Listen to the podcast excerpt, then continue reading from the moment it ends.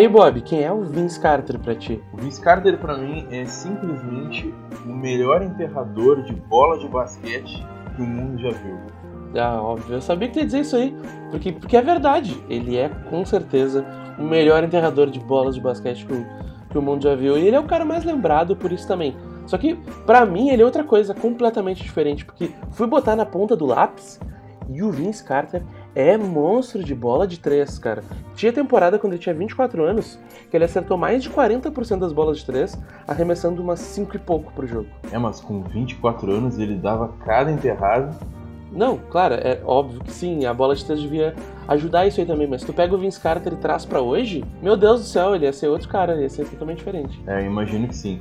O bom, Vince Carter já teve o apelido de Vincenity. Será que ele é Vincenity hoje? É uma boa pergunta que fica. Eu gosto mais do metade homem, metade incrível. Esse apelido dura para sempre.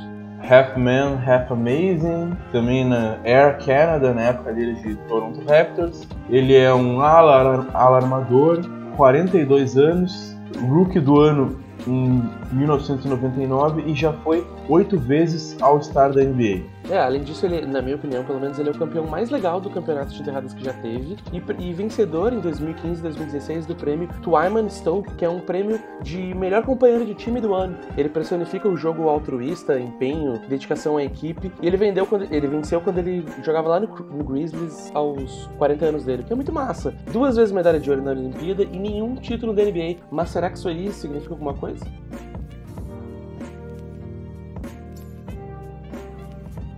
Esse é mais um episódio do podcast Figurinha da NBA, programa da semana. Eu, Pedro Laguna. E eu, Otávio Vinhas. Vamos ajudar vocês a completar o álbum colando uma figurinha de cada vez, contando as histórias, fofocas, explicando o estilo de jogo e trazendo tudo isso para a NBA de hoje. Essa semana, o podcast é dedicado ao cara metade homem, metade incrível, Vince Carter. Mas, mas agora conta pra gente por que a gente vai falar dele. Vince Carter é simplesmente uma lenda da NBA. Tá indo agora pro último ano dele jogando basquete, já anunciado. Dá para dizer que, que ele é uma figurinha holográfica, então? Figurinha totalmente holográfica, daquelas que todo mundo espera chegar, todo mundo abre o pacotinho já imaginando como é que seria receber uma figurinha do Vince Carter. Com certeza, eu, eu não trocava ele. Se eu tivesse repetido, eu mantinha umas quantas, assim, só pra ficar ostentando. Ah, não sei. Dá pra, tipo, colar na janela, assim, do vidro. Pedir pra tua mãe pra botar na janela do. Ô mãe, pode botar aqui? Não. No, no teu caderno, na capa do caderno. É, e, e, ele tem a carreira mais longa da história da NBA. Ele vai marcar presenças agora em quatro décadas diferentes. Imagina a quantidade de história que tem, né? Renovou por mais um ano com a Atlanta Hawks e comentou que provavelmente vai se aposentar no fim do ano. Só provavelmente, vamos ver, né? Mas eu acho que não passa desse. Ah, esse cara sempre fala que vai sair, aí o cara volta e fica mais um ano. Para mim é provavelmente. Ele disse que vai, mas eu não boto fé, não. É, vamos ver. E, e, a gente vai conversar, será que ele piorou? Será que ele melhorou? melhorou? E, e, aos 42 anos, agora ele segue pelo seu suposto último ano.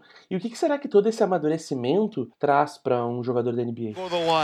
With the fifth pick in the 1998 NBA Draft, the Golden State Warriors select Vince Carter from the University of North Carolina. Então ele foi draftado pelo Golden State Warriors na quinta escolha e trocado pro Raptors depois pelo colega de time dele, que era o Antown Jameson, que foi a quarta escolha. Então o, o Warriors trocou com o Raptors, a quarta escolha trocou pela quinta, e ele acabou indo parar em Toronto. Tem até uma cena engraçada deles dois lá no, no pódio, recebendo a pick do draft e se entregando os bonés diferentes. Cada um se dando o boneco que, que era do time do, do outro cara. Ah, que legal, não sabia disso. É, eu também não sabia, achei, achei muito legal o vídeo. E ele foi eleito no primeiro ano dele o Hulk do ano, com excelentes médias de pontos e assistência, mas ele virou estrela mesmo, foi logo na segunda temporada dele. Aí ele já teve 25 pontos por jogo, uma excelente média, principalmente para aquela época, ali no final dos anos 90, no NBA que era mais lento, os jogadores de modo geral faziam menos pontos que eles fazem hoje. Se tu tinha um cara que faz 25 pontos pro jogo e o jogo normalmente ia até 80 pontos, um cara fazer 25 é maravilhoso para ti. Ele que sabia criar o próprio arremesso, isso devia fazer uma baita diferença. É quase como se fosse atualizar o valor monetário. Tipo, quanto é que será que valia 10 reais em 1999? Pois é, eu acho que dá pra, dá pra dizer que o, que o Vince Carter evoluiu melhor que o dólar e que o real, com certeza. Vince Carter é melhor. Cotação tá alta ainda nos 42 anos, então. Não, com certeza, porque no início, o Vince Carter, logo já no segundo ano dele, levou os Raptors para os playoffs, que, que, que, olha que massa, foi o primeiro playoff da história do Toronto Raptors, foi eleito para jogar o All-Star Game e virou esse cara da franquia, que era o cara da franquia do Raptors, porque teve uma das melhores performances da história no campeonato enterrada. Então ele venceu, cara, ele venceu com uma enterrada onde ele girava 360 graus, passando a bola entre as pernas e enfiava o cotovelo dentro do aro. Tipo, o cotovelo é só para piorar, entendeu? Só para marcar que, olha aqui, ó, eu sei pular nessa porra aqui. E lá ele jogava com o primo dele, Trace McGrady, entre 98 e 2000. E eu tô louco pra colar a figurinha do Tim Mackin. Esses, esses caras são primos, meu. É impressionante, né? Pra ver como a genética da NBA faz muita diferença mesmo.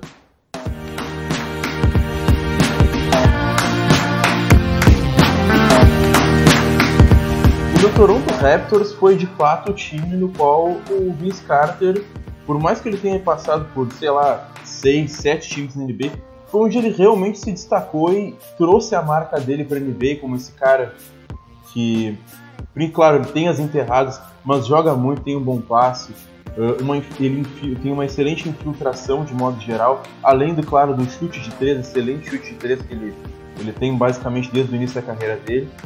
E nisso ele teve lá uma excelente média de pontos nos anos que ele teve lá pelo Canadá. Foi titular uh, em All-Star Game e foi assim, ele, ele levou a imagem do Raptors para praticamente o mundo inteiro. É, e, uma pena que no Raptors, o Raptors nunca conseguiu conquistar nada com ele lá. Eles ficaram assim, ó, a um arremesso de conseguir ir pra final do leste. E, e cara, era o jogo empatado faltando dois segundos para acabar, o Raptors pede tempo e com isso ele avança a bola para outra metade da quadra. Leva a bola para lá, tocam pro Vince Carter na saída de bola, ele faz um fake, arremessa, erra, e o Raptors é eliminado e o Sixers vai jogar a final daquele ano contra o Bucks. E a partir dali o Vince Carter nunca mais foi jogar uma, uma semifinal, foi mais perto que ele já teve de jogar um playoff tá tão longe, mas mesmo assim o Raptors renovou com ele. Naquela época o Raptors renovou com um contrato de 94 milhões por 5 anos. Isso, por muito pouco, o Raptors não joga contra o Bucks naquela final do leste e aí decidiram o título contra o Lakers, né? Aham, uhum, exatamente. E outra, tinha chances reais de ganhar daquele Bucks lá. Não, com certeza. Claro que provavelmente acabaria sendo ou varrido, ia per perderia fácil para aquele time do Lakers, como foi mais ou menos o que aconteceu com os Sixers. E ali foi o mais, o mais longe que o, que o Vince Carter conseguiu chegar com o Raptors só que, bom, a gente tem que considerar que o Raptors era um time ainda relativamente novo no NBA. Aquele momento ali de semifinal do leste foi o auge do Raptors até agora há pouco, até poucos anos atrás, nesse Raptors que a gente vê hoje aí, que se destacou com o Kyle Lowry e antes da chegada do Kawhi com o DeMar DeRozan.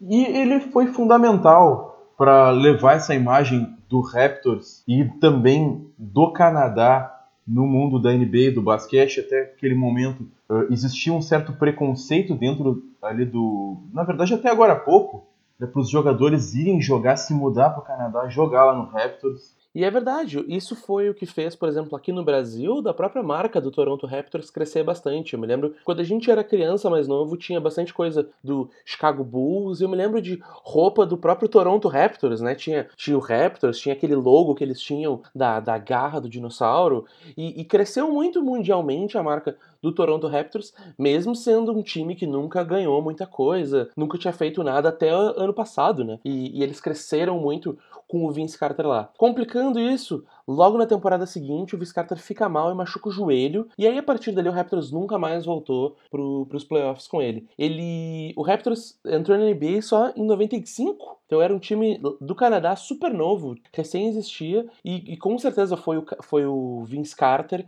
que virou meio que o, o logo do, do time. É, se aqui a gente ficou conhecendo bem aquele dinossauro, dinossaurinho simpático, aquela estampa grandalhona do dinossauro na camisa, com certeza foi por causa do Vince Carter.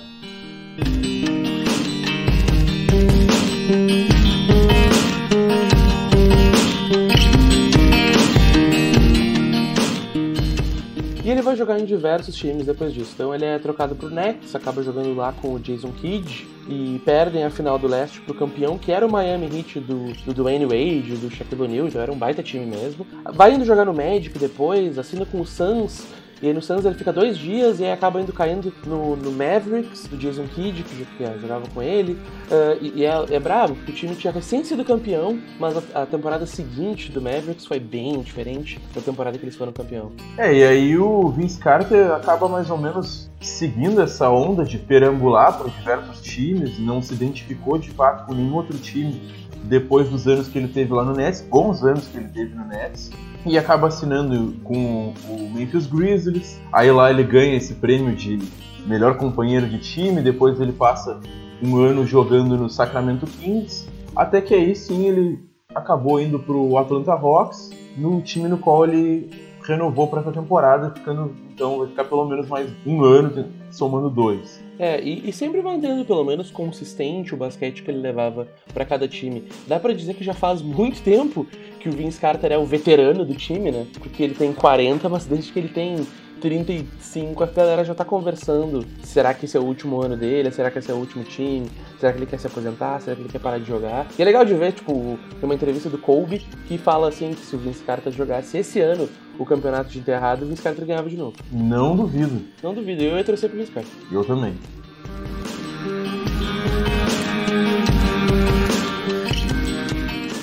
E hoje no Rocks o Vince Carter é tipo o tiozão da gurizada. Só pra você ter uma ideia, no ano que ele entrou pra NBA, foi o ano que o Trey Young, que hoje é a principal estrela do Rocks, foi o ano que ele simplesmente nasceu. Nossa, que bizarro, né? Não, ele é, ele é dinossauro lá. Dinossauro, dinossauro, total dinossauro. E, e, ele, e ele tá lá, ele respondeu, porque ele ainda gosta de jogar. Ele gosta de treinar. os amigos dele, inclusive, convidam ele para fazer outras coisas e para mudar o jeito que ele joga e, e ver o que ele quer fazer da vida dele. Ele responde: Cara, vocês querem esse tipo de oportunidade, é legal, mas eu, eu gosto de ficar aqui. O basquete não, não saiu de mim ainda. E tudo que ele tem feito nesses últimos anos é para preparar essas novas gerações de jogadores de basquete a afiarem suas mentes, mostrarem novas ideias, mostrar oportunidades que a segurizada não está vendo. E ele acaba acreditando na, na, identidade do Hawks também, desenvolver novos hábitos nessa gurizada. E hoje ele praticamente faz parte da comissão, da comissão técnica, segundo o próprio técnico do Hawks, que é só oito anos mais velho do que ele. Ele é. Oito meses. Oito, oito meses, nossa. Isso, meu isso. Deus do céu.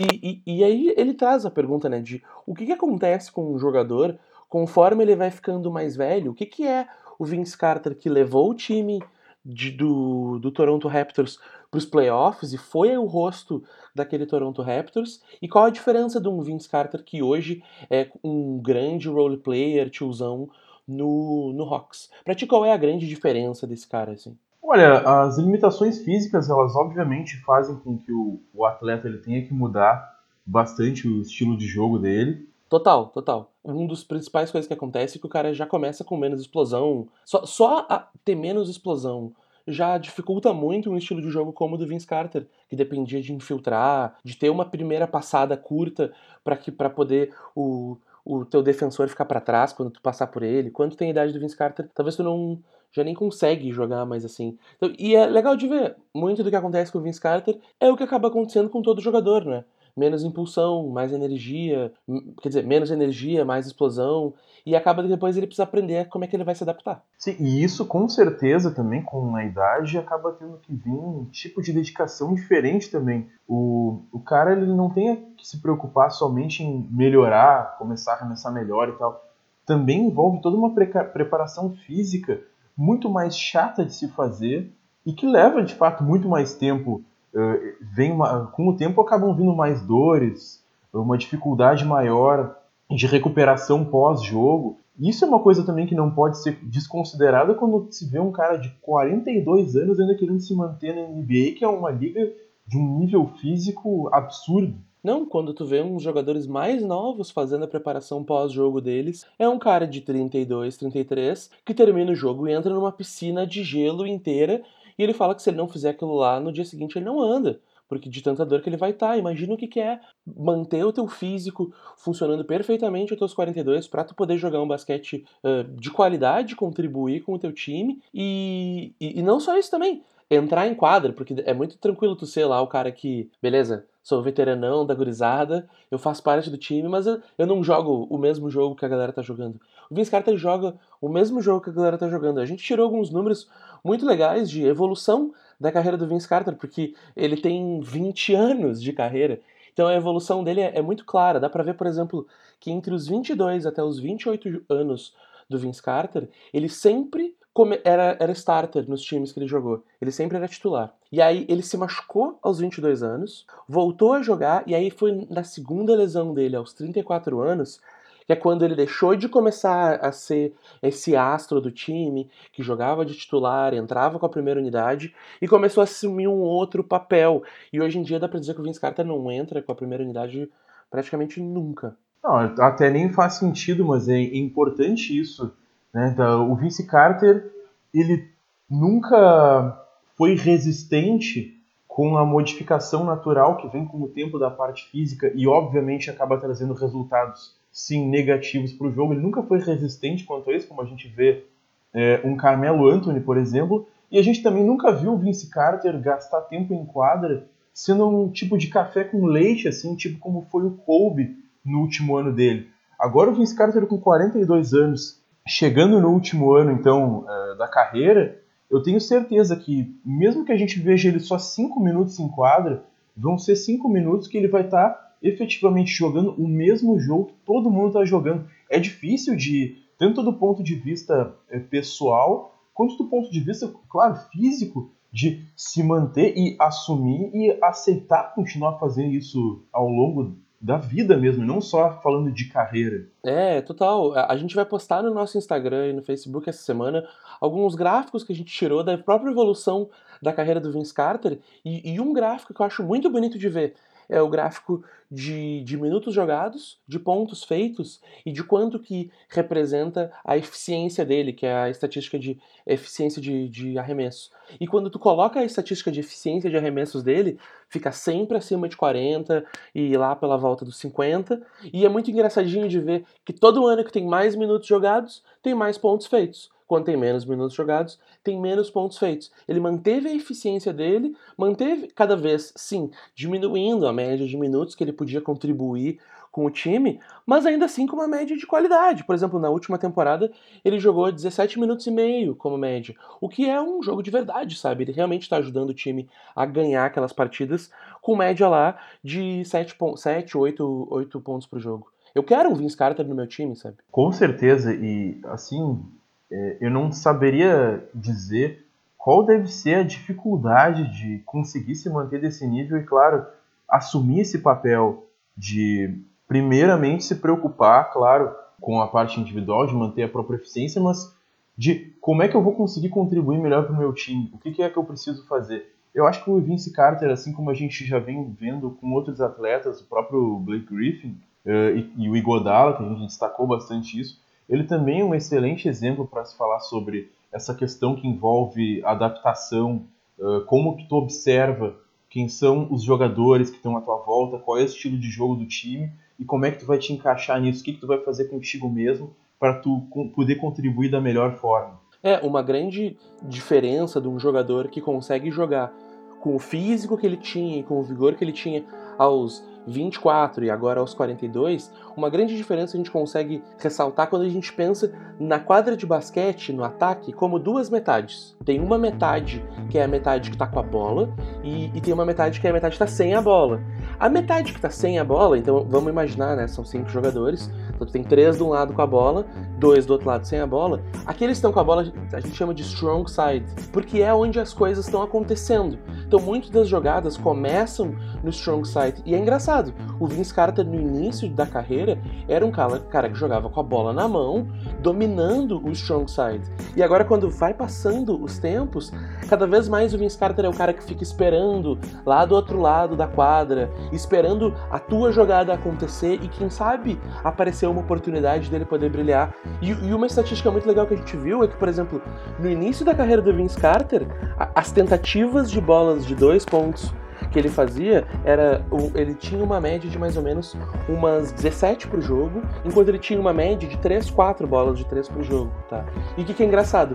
Durante toda a carreira do Vince Carter, a média de bola de 3 dele manteve a mesma. Só que de bola de 2, que normalmente são infiltradas, arremessos, bandejas, cortes para dentro, sempre diminuiu ao ponto de que hoje ele arremessa mais para 3 do que para 2.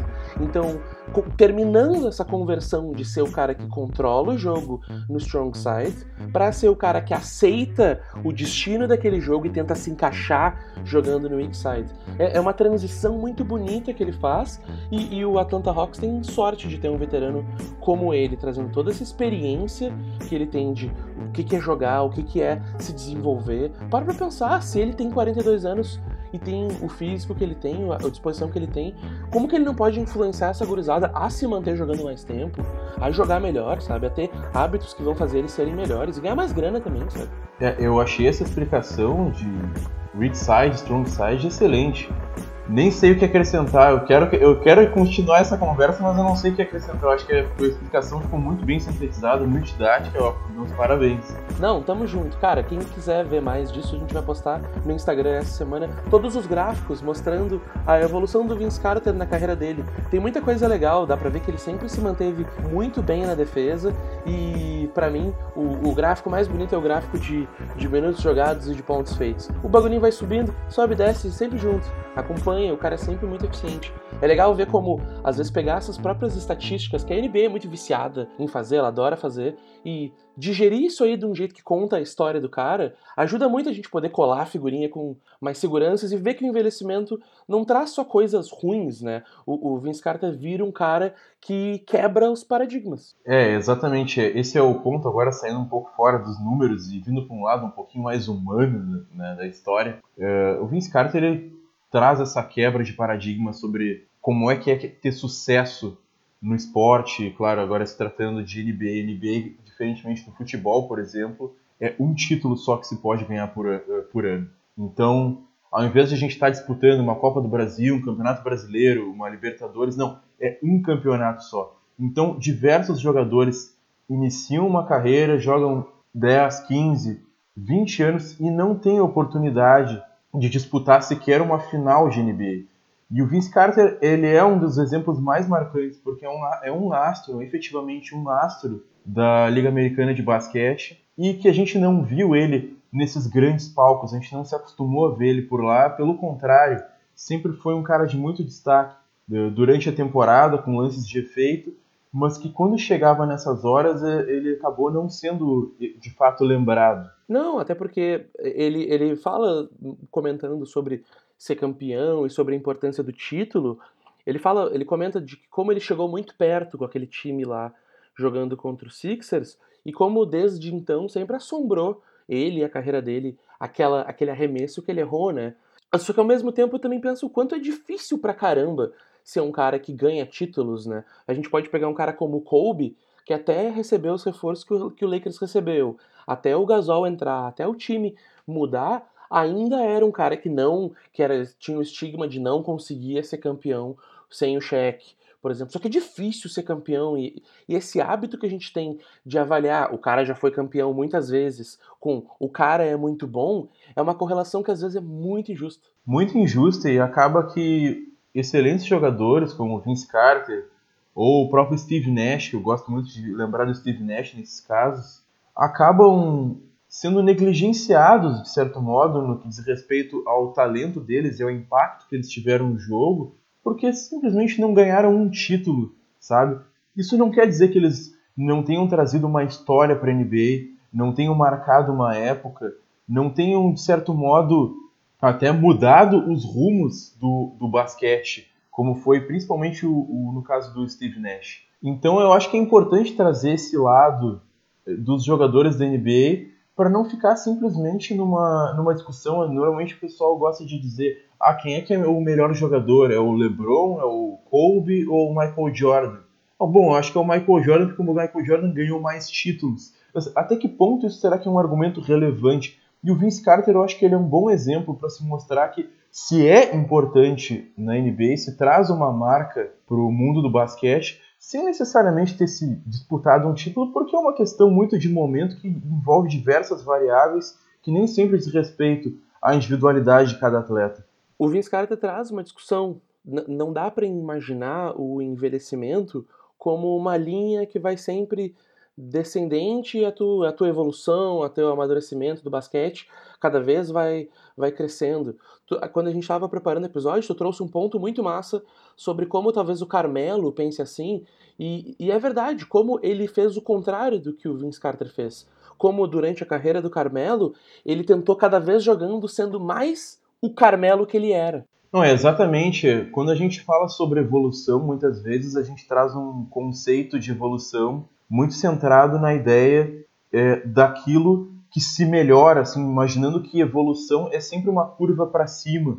Mas na verdade a evolução ela está muito mais associada a uma ideia de adaptação, ou seja, como as coisas vão mudando ao longo do tempo. E eu acho que isso é muito importante para se assimilar no mundo do esporte de modo geral, para como que o jogador ele vai construindo a carreira dele e não simplesmente, uh, por exemplo, evitando, como foi no caso do Carmelo, com que mais ao final é, da carreira se vire uma caricatura de si mesmo. É, é, eu acho que é um dos piores pesadelos que pode acontecer de tu não entender a nova vida que tu tem e, e o pior de tudo, não viver uma vida que cada vez mais tu não quer ver como quanto mais velho ficar, pior eu sou e quanto mais eu treinar, melhor eu sou, mas talvez tem vezes que vale a pena tu, tu não jogar mais o basquete do Carmelo e tu jogar outro basquete do novo Carmelo e virar um cara que como a gente contou no último episódio, vira um, nos últimos episódios, vira um André Godala, um MVP das finais, que muda o jeito que tu vai jogar, vira um veterano que aceita um novo papel, e com esse novo papel tu aprende o que, como que tu vai poder contribuir. E, e isso é lindo de ver. O Vince Carter jogou em quê? Quase 10 times, mantendo sempre o mesmo basquete, sempre tentando achar como que nesse time aqui eu posso achar o meu papel, ajudar o time a jogar o melhor basquete que der pra gente jogar, ao mesmo tempo que eu também estou ensinando essa galera, aprendendo cada vez mais com eles. E eu sou fã do Vince Carter. De, de, depois desse episódio, eu virei super fã do Vince Carter. Eu não dava bola pro cara até pesquisar sobre ele agora. E quanto mais eu via, mais eu pensei, pô, ele é muito massa. É evidente que não é fácil para se aceitar esse tipo de papel. Certamente ele resistiu muito para virar agora, né, para assumir esse caminho que agora faz com que ele seja esse tiozão no Rocks. O cara era simplesmente uma super estrela da NBA. É, na minha opinião e na opinião de muita gente, o jogador que dava as enterradas é, de maior efeito, mais bonitas mesmo, inclusive com uma, combinando força e uma certa plasticidade. E aí ele vai se vendo, claro, tem lesões, tem contratempos, e ele tem que se adaptar. Foi difícil para ele, sim assim como se espera que seja difícil, eu acho que justamente aí que está o mérito dele de ter conseguido tudo isso.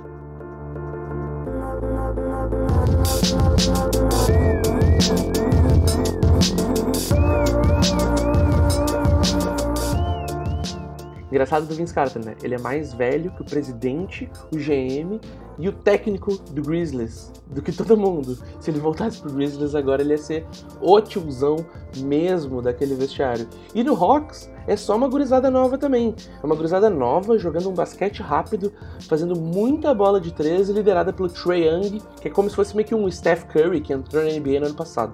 É, o Trey Young, para quem ainda não viu o time do Hawks, que eu acho que é bastante normal, o Hawks não é um dos times que tem mais jogos transmitidos aqui uh, pro Brasil, acho que também na TV nacional dos Estados Unidos. O Trey Young, ele é meio que um Steph Curry mesmo, ele tem uma mecânica de arremesso muito rápida e acerta diversas bolas lá do meio da quadra.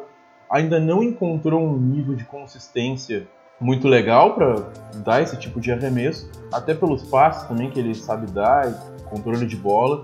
Tem bastante potencial, não sei se vai ser tão bom quanto o Steph Curry, mas é uma promessa tanto ele quanto o Luka Doncic de serem uh, dois dos super armadores que a NBA vai ter daqui para frente. E o time ainda tem uma gurizada bastante interessante, o John, Col John Collins uh, jogando no garrafão ali como ala pivô, o Kevin Herter e acabaram de draftar a quarta pick desse ano, que é o DeAndre Hunter. Todos esses bons chutadores de três, espaçam bem a quadra e muito bem adaptados, ou vão se adaptar muito bem a um estilo de jogo mais rápido. É, é, louco desse Hawks porque ele pegou muitas picks de muito alto valor no draft em pouco tempo Então eles conseguiram pegar a primeira pick no ano, ano seguinte eles conseguiram pegar a quarta pick e o, e o John Collins também é muito bom e novo. Quando tu pega essa gurizada toda e tu coloca ela para se desenvolver, agora com alguns reforços de alguns jogadores mais veteranos que sabem jogar basquete e um Vince Carter tocando tambor pra essa gurizada, é um time que dá uma assustada, né? Dá um medinho esse, esse, esse Hawks aí. É, eu não sei se pra esse ano, pra te falar bem a verdade, o Hawks ainda é bastante novo e acho até por isso que se faz é, importante a presença do Vince Carter, porque pega o time titular, é, quase tudo ali, é 22, 20, 21, 25. Muitas vezes fica se pensando, será que essa gurizada sabe realmente o que eles estão fazendo?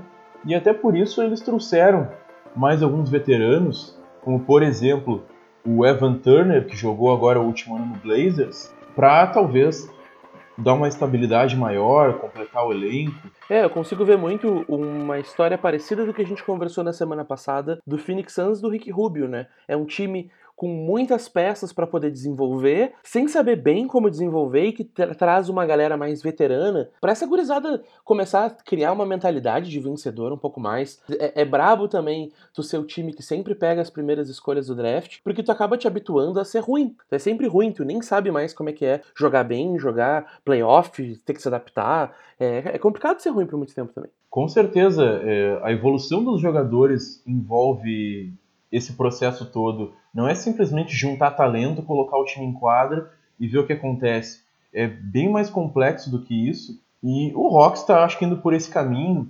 Agora, para a temporada que vem, eles também vão ter bastante espaço salarial para tentar acrescentar uma grande estrela com essa gurizada. Então, a esperança deles para essa temporada, principalmente, é que esse time embale, eles consigam constituir bem um estilo de jogo liderado pelo Trey Young, para de repente, na temporada que vem, conseguir atrair, por exemplo, um Anthony Davis uh, e em um, dois anos já estarem brigando pelas primeiras posições do leste e quem sabe pelo título.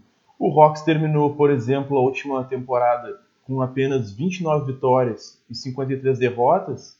E a quantas vitórias tu acha que vai esse ano? Eu não faço a mínima ideia, não vou fazer aposta de vitória aqui. Isso que não é podcast de aposta. É, eu acho importante também que não seja podcast de aposta, mas projeção pode? Projeção pode, mas aí eu vou estar tá te, te, inventando aqui.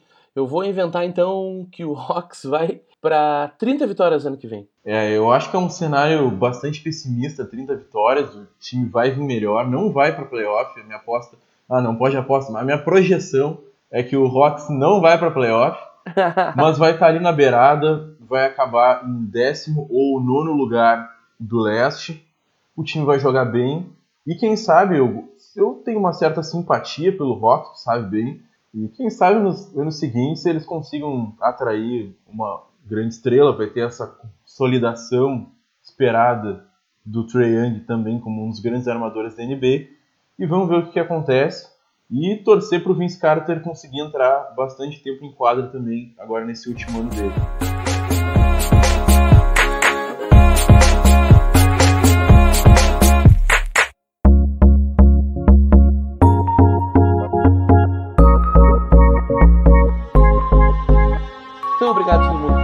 Podcast Figurinha da NBA. Essa semana a gente trouxe uma figurinha holográfica no Vince Carter, metade homem, metade incrível. Um cara que virei muito fã depois do, de produzir esse podcast aqui. Ele é muito legal e quem quiser saber mais, pode procurar no nosso Instagram, Figurinha da NBA, ou no Facebook também, Figurinha da NBA, onde a gente vai postar todos os gráficos e também algumas outras coisas sobre o Vince Carter no decorrer da semana. Então, semana que vem a gente volta com mais uma figurinha para colar. Saudações e até a próxima!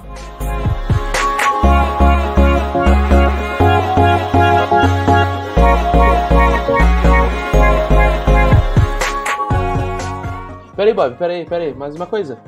Eu não, eu, eu, não vou conseguir um highlight de um jogador bom pra botar semana que vem, porque o episódio de semana que vem não é de um, de um jogador. O que, que, que, eu boto de, no encerramento? É uma boa pergunta, não sei, uma declaração, é uma piada. Eu vou fazer, eu vou fazer uma aqui, ó. E no episódio da semana que vem, Adam Silver, comissário da NBA. Figurinha diferente. Ficou bom? É isso aí.